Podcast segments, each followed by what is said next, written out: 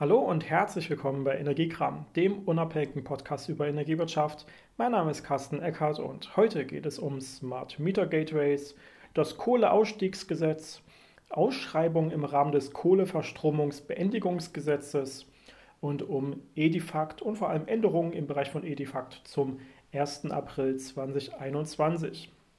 An der erneut so aufgeteilten Struktur erkennt ihr, wir sind weiterhin dabei, regelmäßig aktuelle Themen aufzurufen und diese nacheinander zu diskutieren, aber werden sicherlich in der nächsten Zeit auch wieder ein größeres Thema am Stück in einer ganzen Folge zusammen dann auch etwas ausführlicher auseinandernehmen.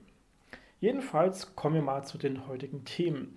Smart Meter Gateways. Was ist hier die Nachricht? Denn schließlich ist ja seit Anfang des Jahres 2020 der Smart Meter Rollout für intelligente Messsysteme offiziell gestartet da wir im Dezember 2019 das dritte voneinander unabhängige Herstellerunternehmen von Smart Meter Gateways zertifiziert bekommen haben. Vom BSI, vom Bundesamt für Sicherheit in der Informationstechnik. Und das Gesetz, das Mehrstellenbetriebsgesetz, sagt eben, wir brauchen drei voneinander unabhängige, damit das Smart Meter Rollout offiziell losgehen kann. Jetzt war aber damals schon die Nachricht, dass es noch eine ganze Menge weiterer Unternehmen gibt, die auch noch in der Zertifizierung sind und das ja auch noch dann ähm, schaffen wollen, um dann eben diesen Markt für die Hersteller noch etwas breiter und diverser aufzustellen. Und tatsächlich kam Ende Juli die Nachricht, dass der vierte Hersteller, nämlich Theben, auch die Zertifizierung vom BSI bekommen hat und damit das vierte Smart Meter Gateway jetzt auch ganz offiziell zugelassen ist. Das nennt sich Connexa 3.0 Performance und hat eine ganz besondere ja, Besonderheit, die dieses Gateway auch hier nochmal im Besonderen hervorhebt. Nämlich ein extra aufsteckbares CLS-Modul. CLS steht für Controllable Local Systems, also kontrollierbare Systeme vor Ort. Das sind vor allem fernsteuerbare Systeme. Das ist also so ein bisschen die Richtung von Smart Home und eben Fernsteuerungs- und Automatisierungsmöglichkeiten zu Hause. Und dieses aufsteckbare CLS-Modul soll eben erweiterte Funktionen mitbringen, die nicht unbedingt in den Bordmitteln eines Smart Meter Gateways berücksichtigt sind oder dort überhaupt gedacht sind. Mit diesem Modul möchte der Hersteller hier vor allem möglich machen, alle möglichen Aufgaben rund um Ladesäulen, also Elektromobilitäts-Ladeinfrastruktur, rund um das Management von Photovoltaikanlagen und Speichern, rund um das Heizungsmanagement, zum Beispiel mit Nachtspeicherheizungen und allgemein das Energiemanagement, also die Automatisierung und die Steuerung von Energieflüssen weiter zu optimieren, das alles also möglich zu machen und vor allem leichter zu machen als mit den drei Konkurrenzprodukten oder eben auch mit denen, die noch später kommen. Natürlich sind das Sachen, die alle der Hersteller schlussendlich sagen, als hey, das können wir und das machen wir. Aber ähm, Theben hat sich genau diese Sachen eben ganz besonders aufgeschrieben und gesagt, damit werden wir hier den Markt ein bisschen aufrollen und da sind wir besser als der Rest. Auch hier wird es sich natürlich erst mit der Zeit zeigen, welche Hersteller, welche Systeme, welche Software wirklich am besten ist.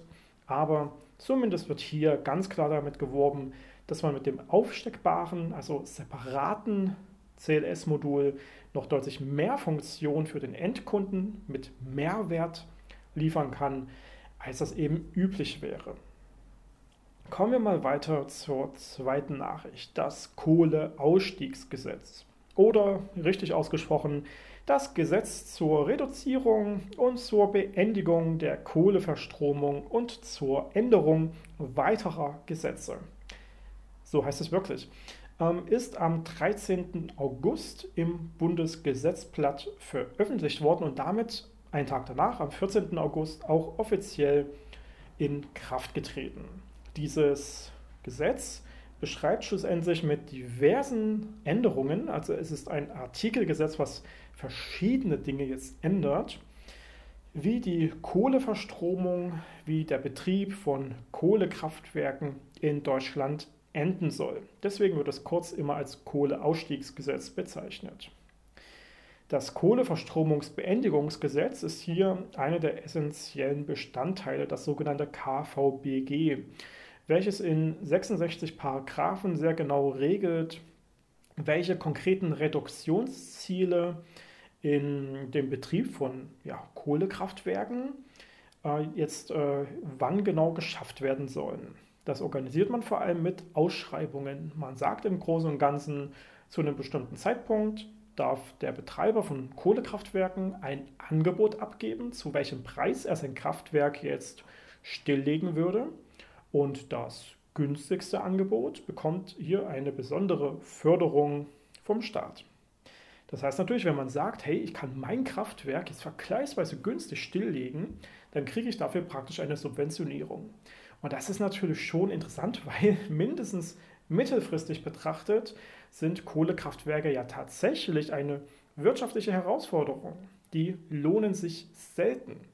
Und dementsprechend kann es tatsächlich sehr interessant sein, die vergleichsweise schnell vom Netz zu kriegen und in diesen Fällen ja sogar noch eine Subventionierung aus den Steuergeldern abzuziehen.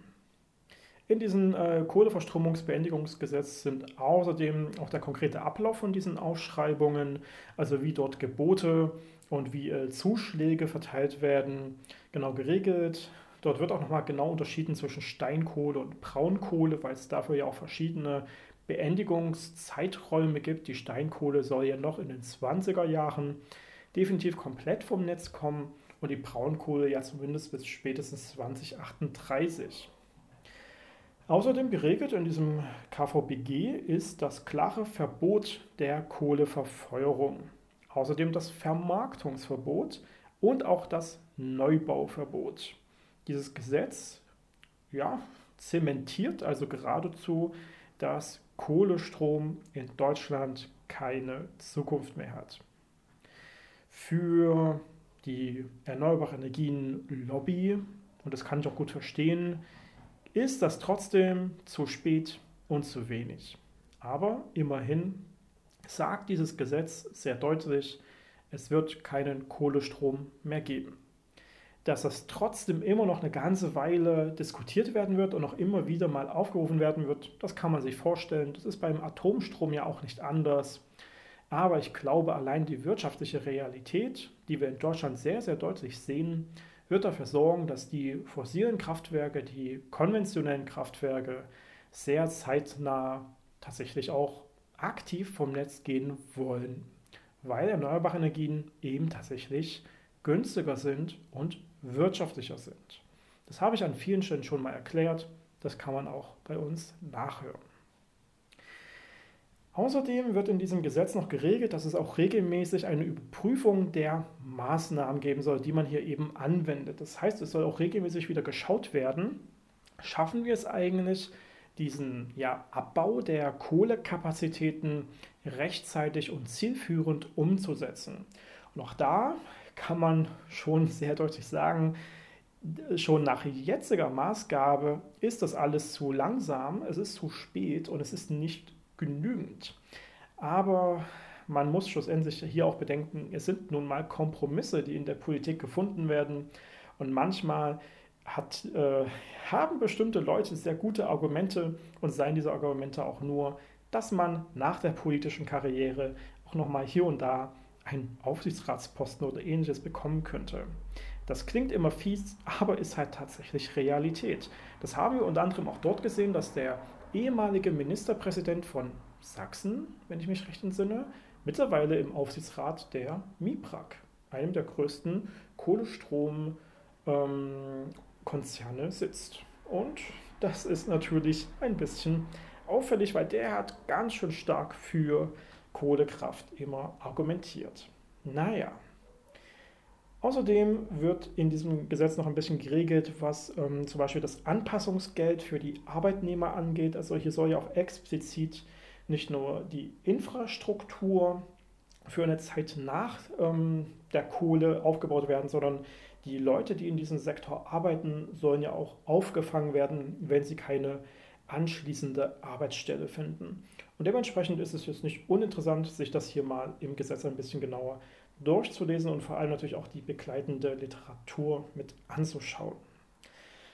Außerdem gibt es in diesem Gesetz noch einen sehr, sehr kurzen Teil, der nennt sich Förderung treibhausgasneutraler Wärme. Und im Großen und Ganzen steht dort nur, dass das Bundeswirtschaftsministerium treibhausgasneutrale Wärme fördert. Punkt.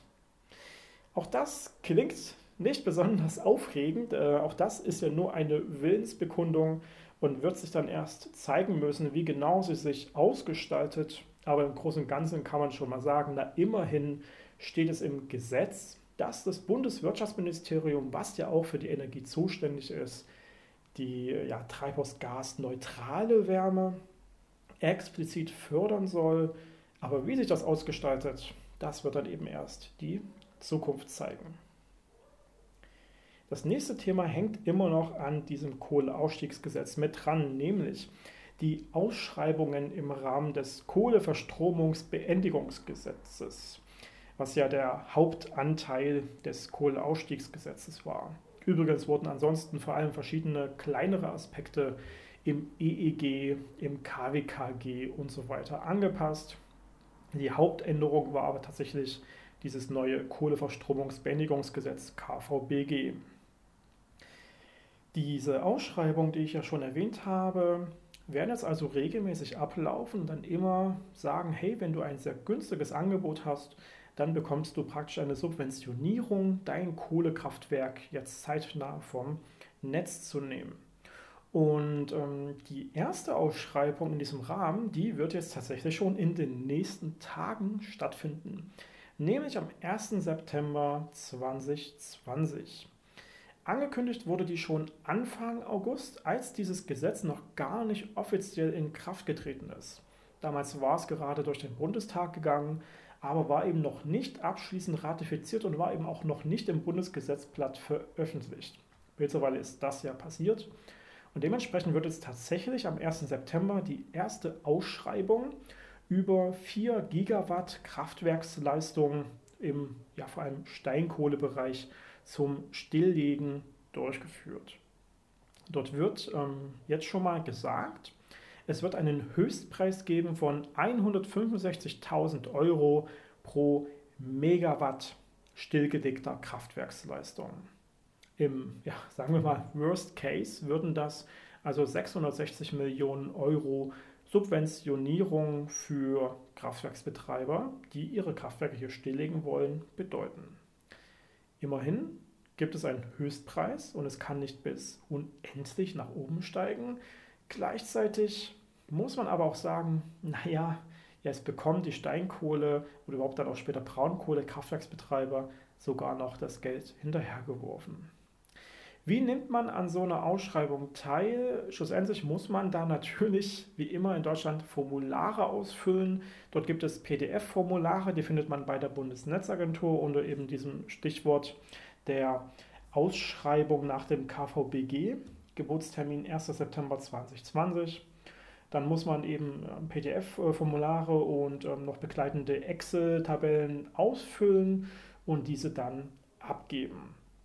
Die Abgabe muss allerdings postalisch stattfinden. Das heißt also nicht nur, dass man natürlich hier PDF-Formulare ausfüllt, diese muss man dann auch noch ausdrucken und postalisch der Bundesnetzagentur zukommen lassen. Theoretisch kann man auch dahin laufen und das vor Ort direkt abgeben, aber wir sind nun mal in Deutschland, man muss Formulare ausdrucken und postalisch irgendwo hinschicken. Das ist Digitalisierung. Diese Ausschreibungen finden jetzt also alle paar Jahre oder jedes Jahr statt. Es gibt jetzt vor allem diesen Horizont von 2020 bis 2027 hier diese Förderung, praktisch diese Subventionierung der Stilllegung auszuschreiben. Wer es bis dahin nicht geschafft hat, hier einen Zuschlag zu kriegen, der wird dann praktisch ohne eine Förderung seine Kraftwerke stilllegen müssen. Der hat dann aber immerhin bis dorthin immer noch ein laufendes Geschäft und kann sich das hoffentlich halbwegs dann auch ordentlich aufbauen, während es gleichzeitig aber eben tatsächlich immer schwieriger wird für diese großen Kraftwerke, sich an der Strombörse und Co. ordentlich hinstellen zu können und auch noch ordentliche Margen zu erwirtschaften. Das passiert immer seltener, es wird immer schwieriger. Gleichzeitig hatte die Bundesnetzagentur bisher immer noch keine Festlegung ähm, veröffentlicht, wie es jetzt eigentlich äh, zum Zuschlag in dieser Ausschreibung kommt. Das heißt, man soll jetzt also die Angebote abgeben für die eigene Stilllegung, aber in welcher Richtung dann nachher eigentlich der konkrete Zuschlag stattfindet, das ist vorher noch nicht veröffentlicht worden.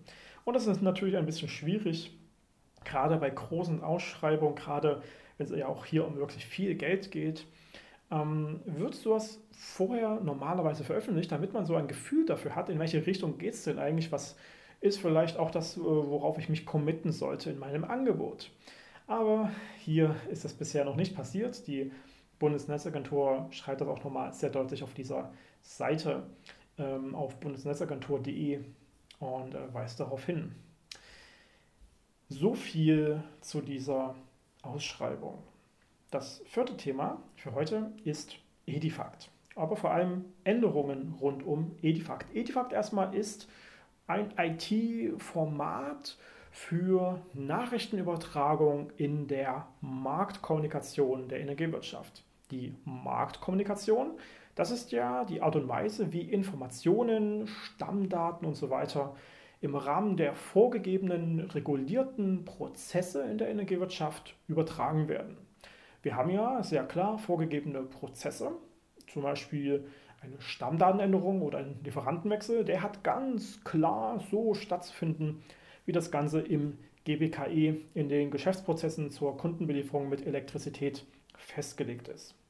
Die Datenübertragung dafür, die findet über Edifact Nachrichtenformate statt. Und in diesem konkreten Fall der Stammdatenänderung bzw. Lieferantenwechsel ist das das Stammdatenformat UTLMD. Eine UTLMD ist ein Edifact-Format. Und das gibt es eben für alle möglichen anderen Anwendungsfälle genauso. Eine MS-Cons ist zum Beispiel ein Zählerstand bzw. eine Energiemenge, während eine Invoice eine Rechnungsdatei ist.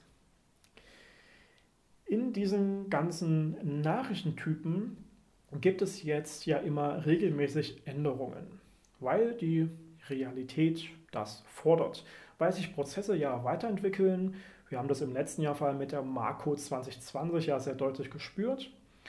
Wenn sich solche Prozesse also weiterentwickeln, braucht man manchmal neue oder andere Daten. Und manche Daten braucht man vielleicht auch gar nicht mehr, weil die jetzt auf eine andere Weise gekommen sind oder weil die jetzt gar nicht mehr notwendig sind. Dementsprechend müssen die Nachrichtenformate angepasst werden, denn diese Nachrichtenformate sind eben auch ganz klar vorgegeben und beschreiben, welche Arten von Daten wie, wo, wann in so einer IT-Nachricht reingeschrieben werden. Und wenn sich diese Struktur also ändert, dann muss das natürlich auch offiziell verkündet werden und angekündigt werden. Und dann müssen natürlich auch die ganzen IT-Systeme von allen Energieunternehmen bundesweit angepasst werden. Und zwar rechtzeitig angepasst werden. Diese Änderungen passieren grundsätzlich regelmäßig. Typischerweise, das werdet ihr kennen, zweimal im Jahr. Nämlich zum 1. April und zum 1. Oktober eines jeden Jahres gab es immer die Anpassungen der Edifact-Nachrichtentypen. Jetzt gab es rund um Corona so ein paar Änderungen, dass also zum April 2020 und aber auch zum Oktober 2020 so ein paar Änderungen verschoben worden sind und dementsprechend zum 1. April 2021 eine ganze Menge von Anpassungen im Rahmen des, äh, der deutschen Edifact-Anwendungen stattfinden. In Deutschland machen wir Edifact vor allem mit Edi at Energy. Edi at Energy ist praktisch das deutsche Derivat von Edifact und beschreibt eben sehr genau, welche konkreten Nachrichtentypen für welche konkreten Prozesse wie zu befüllen sind. Und in dieser Anpassung zum 1. April 2021 werden hier eben doch eine ganze Menge Vorgaben geändert. Es sind insgesamt etwa zwei Dutzend Nachrichtentypen, die jetzt anders zu handhaben sind. Von der Apparak, bei der es vor allem um Fehlermeldungen geht, über die IFSTA, was eine Statusmeldung ist, zum Beispiel auch bei Bilanzierungsprozessen, über die MS-Cons, was wie gesagt Energiemengen, Zählerstände sind, Die Orders ist eine Bestellung, die Order Response, was eine negative Antwort auf eine Bestellung wäre. Die Quotes oder die Request for Quote, was praktisch ähm, im Angebotswesen wichtig wäre. Die UTMD, die wie gesagt rund um Stammdaten und Lieferantenwechsel wichtig ist. Und die UTLTS, was ähm, als Time Series praktisch ein Zeitreihenformat ist, was wir aber in Deutschland vor allem für Rechenformeln rund um ja, komplexe Messkonstrukte anwenden. Hier gibt es aber vor allem noch so ein paar andere Änderungen in den erweiterten Dokumenten wie in den allgemeinen Festlegungen, in der Anwendungsübersicht der Prüfidentifikatoren und in dem ganz besonders interessanten Dokument Entscheidungsbaumdiagramme und Codelisten. Zum Thema Prüfidentifikatoren haben wir kürzlich erst ein Video bei Energiewirtschaft einfach veröffentlicht auf äh, YouTube. Das kann man sich mal anschauen, wenn man das Thema Prüfidentifikatoren, Prüfis nochmal genauer sich anschauen möchte. Das ist nämlich so eine eindeutige Bezeichnung für, was für eine Art von Edifact-Nachricht ist das jetzt eigentlich, die hier gerade geschickt wird. Das ist einerseits wichtig, wenn so eine Nachricht mal nicht automatisiert zugeordnet werden konnte, dann kann man die eben doch nochmal manuell prüfen und durchlesen. Ansonsten ist es vor allem natürlich wichtig für das IT-System, damit eben genau dieses schon am Anfang der Nachricht genau erkennt, um was für eine Art von ja, IT-Marktkommunikationsnachricht handelt es sich es eigentlich und was für einen Inhalt erwarte ich jetzt deswegen. Weil ja der Aufbau dieser Nachrichten sehr konkret vorgegeben ist, ist es ja auch jetzt sehr klar, wie diese Nachricht aufgebaut sein muss. Das ist ganz klar reguliert. Und dementsprechend kann ich mein IT-System auch ganz klar darauf vorbereiten und kann praktisch eine Prüfschablone drüberlegen. Ich kann sagen, der Inhalt, der an dieser Stelle steht, der muss jetzt in das Stammdatenfeld für meinetwegen die Zählernummer. Und dementsprechend kann ich sowas immer äh, sehr genau mit meinem IT-System abbilden und muss bei Änderungen das natürlich auch rechtzeitig IT-systemtechnisch programmieren lassen oder anpassen lassen. Und ähm, dieser Prüfidentifikator ist, wie gesagt, eine eindeutige Bezeichnung, eine ja, Zahlenreihenfolge, die ganz am Anfang der Nachricht steht und eben sagt, das ist jetzt eine Zählerstandsübertragung oder das ist jetzt eine Stammdatenänderung vom Netzbetreiber oder das ist jetzt eben eine Stilllegung einer Messstelle. Und ähm, genau da gab es ein paar Änderungen. Verschiedene Nachrichtenformate sind jetzt weggefallen. Bei anderen gab es nur ein paar redaktionelle Änderungen. Und sowas wird es eben angepasst und dementsprechend muss es auch eine IT-seitige Anpassung geben. Besonders interessant für die Leute, die sich aber schon lange mit diesen Dokumenten beschäftigen, also mit diesen Prozessvorgaben und mit diesen Anwendungshandbüchern für diese Edifact-Nachrichtenformate, ist das Dokument Entscheidungsbaumdiagramme und Codelisten. Denn die Antwort-Code-Listen, die typischerweise in den Anwendungshandbüchern stehen, das ist der Antwortcode, den man auf eine bestimmte Nachricht dann zurückschickt, wie ähm, Nachricht ist genauso angenommen oder Nachricht ist mit Terminänderung angenommen oder Nachricht ist abgelehnt, weil der Empfänger nicht der richtige ist oder der Absender nicht der richtige ist oder äh, weil der Kunde nicht genau zugeordnet werden konnte. Diese diversen Antwortmöglichkeiten haben immer einen gewissen Code. Und dieser Code, das ist sowas wie E15 oder Z04, ähm, diese sind immer vorgegeben, die werden für verschiedene Nachrichtenformate immer verwendet. Die standen typischerweise in den Anwendungshandbüchern und in den ähm, MIGs, aber die sind jetzt umgezogen worden in das Dokument der Entscheidungsbaumdiagramme und Codelisten. Und genau dort findet sich eigentlich erstmal was sehr, sehr Hilfreiches, nämlich die Entscheidungsbaumdiagramme. Das sind Tabellen, die eben sehr genau vorgeben, in welcher Reihenfolge man diverse Prozesse durchzuführen hat und praktisch prüft, steht das drin, ja, dann mache folgendes und nein, dann mache was anderes. Und so hat man praktisch so eine, ja, wie ähm, Entscheidungsbaumartige ja, Führung durch die Prozessabläufe und das ist natürlich ganz hilfreich. Und genau dort stehen jetzt aber auch diese Codelisten. Die sind nicht mehr, auch in Zukunft explizit nicht mehr in den Anwendungshandbüchern sondern die sind jetzt eben in diesem Dokument rund um die Entscheidungsbaumdiagramme. Das ist nur wichtig für diejenigen, die sich damit genauer beschäftigen. Wenn ihr diesen Podcast relativ nah an der Veröffentlichung hört, dann habt ihr auch immer noch die Chance an der öffentlichen Konsultation zum Thema dieser Edifact-Änderungen zum 1. April 2021 teilzunehmen und eure Stellungnahme ähm, abzugeben. Denn bis zum 2. September 2020 kann auch gemeinschaftlich mit anderen Stadtwerken oder Dienstleistern an die Bundesnetzagentur eine Rückmeldung gegeben werden. Und zwar an eine E-Mail-Adresse, die man dann eben auch bei der Bundesnetzagentur unter dem Stichwort Mitteilung Nummer 12 zu den Datenformaten zur Abwicklung der Marktkommunikation vom 3. August 2020 ähm, ja, findet. Das ist also bei der BNSA immer so ein bisschen kryptisch formuliert, aber unter diesem Stichwort findet man eben die diversen Änderungsdokumente in den aktuellen, äh, ja, korrigierten und zur Konsultation stehenden äh, Versionen. Und dort steht eben auch, wie man sich bei der Konsultation jetzt äußern könnte und wie man hier eine Stellungnahme abgeben könnte. Das kann man ruhig mal machen, wenn man sich damit auskennt und wenn man hier auch wirklich etwas hat, was man wichtigerweise und richtigerweise an die Bundesnetzagentur geben möchte. Ja, soweit also erstmal hierzu. Ganz wichtig in diesem ganzen Kontext von Edifact-Änderungen und von Prozessvorgaben ist, das ist halt alles ganz schön kompliziert, komplex und nicht unbedingt intuitiv erschließbar. Deswegen haben wir als Energiewirtschaft einfach kürzlich ein neues E-Book veröffentlicht, in welchem wir das äh, GPKE und GLI Gas versuchen in einfacher Sprache zu erklären. Das heißt, für alle Prozessvorgaben, die in diesem Rahmen stattfinden, haben wir in einfacher Sprache mit tabellarischen Übersichten, mit Diagrammen versucht darzustellen, wie man die im Alltag eben zu behandeln hat. Und wie zum Beispiel diese diversen Antwortcodes im Rahmen von Edifact auch anzuwenden sind. In welchem Szenario verwendet man eben einen bestimmten Antwortcode.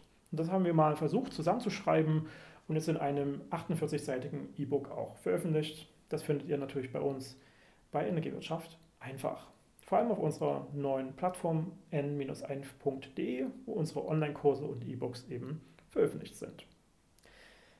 Das war es soweit für heute zu den Themen des vierten Smart Meter Gateways, was es eben zertifiziert worden ist, zum Thema Kohleausstiegsgesetz, zu den Ausschreibungen rund um das Kohleverstromungsbeendigungsgesetz und rund um die Edifact-Änderungen zum 1. April 2021. Habt ihr Fragen zu diesen Themen oder habt ihr Anmerkungen, habt ihr Wünsche, habt ihr Themenvorschläge, dann könnt ihr die wie immer natürlich bei uns melden. Entweder bei unserer Webseite zu diesem Podcast, energiekram.de oder natürlich auf unserem YouTube-Kanal oder über unsere Kontaktformulare oder E-Mail. Ansonsten bleibt eigentlich auch nichts anderes zu sagen als wie immer, bleibt uns treu und bleibt uns gewogen. Wenn ihr Fragen habt, meldet euch. Wenn ihr Anmerkungen habt, meldet euch. Und ansonsten bis zum nächsten Mal hier bei Energiekram, dem unabhängigen Podcast für die Energiewirtschaft. Mein Name ist Carsten Eckert.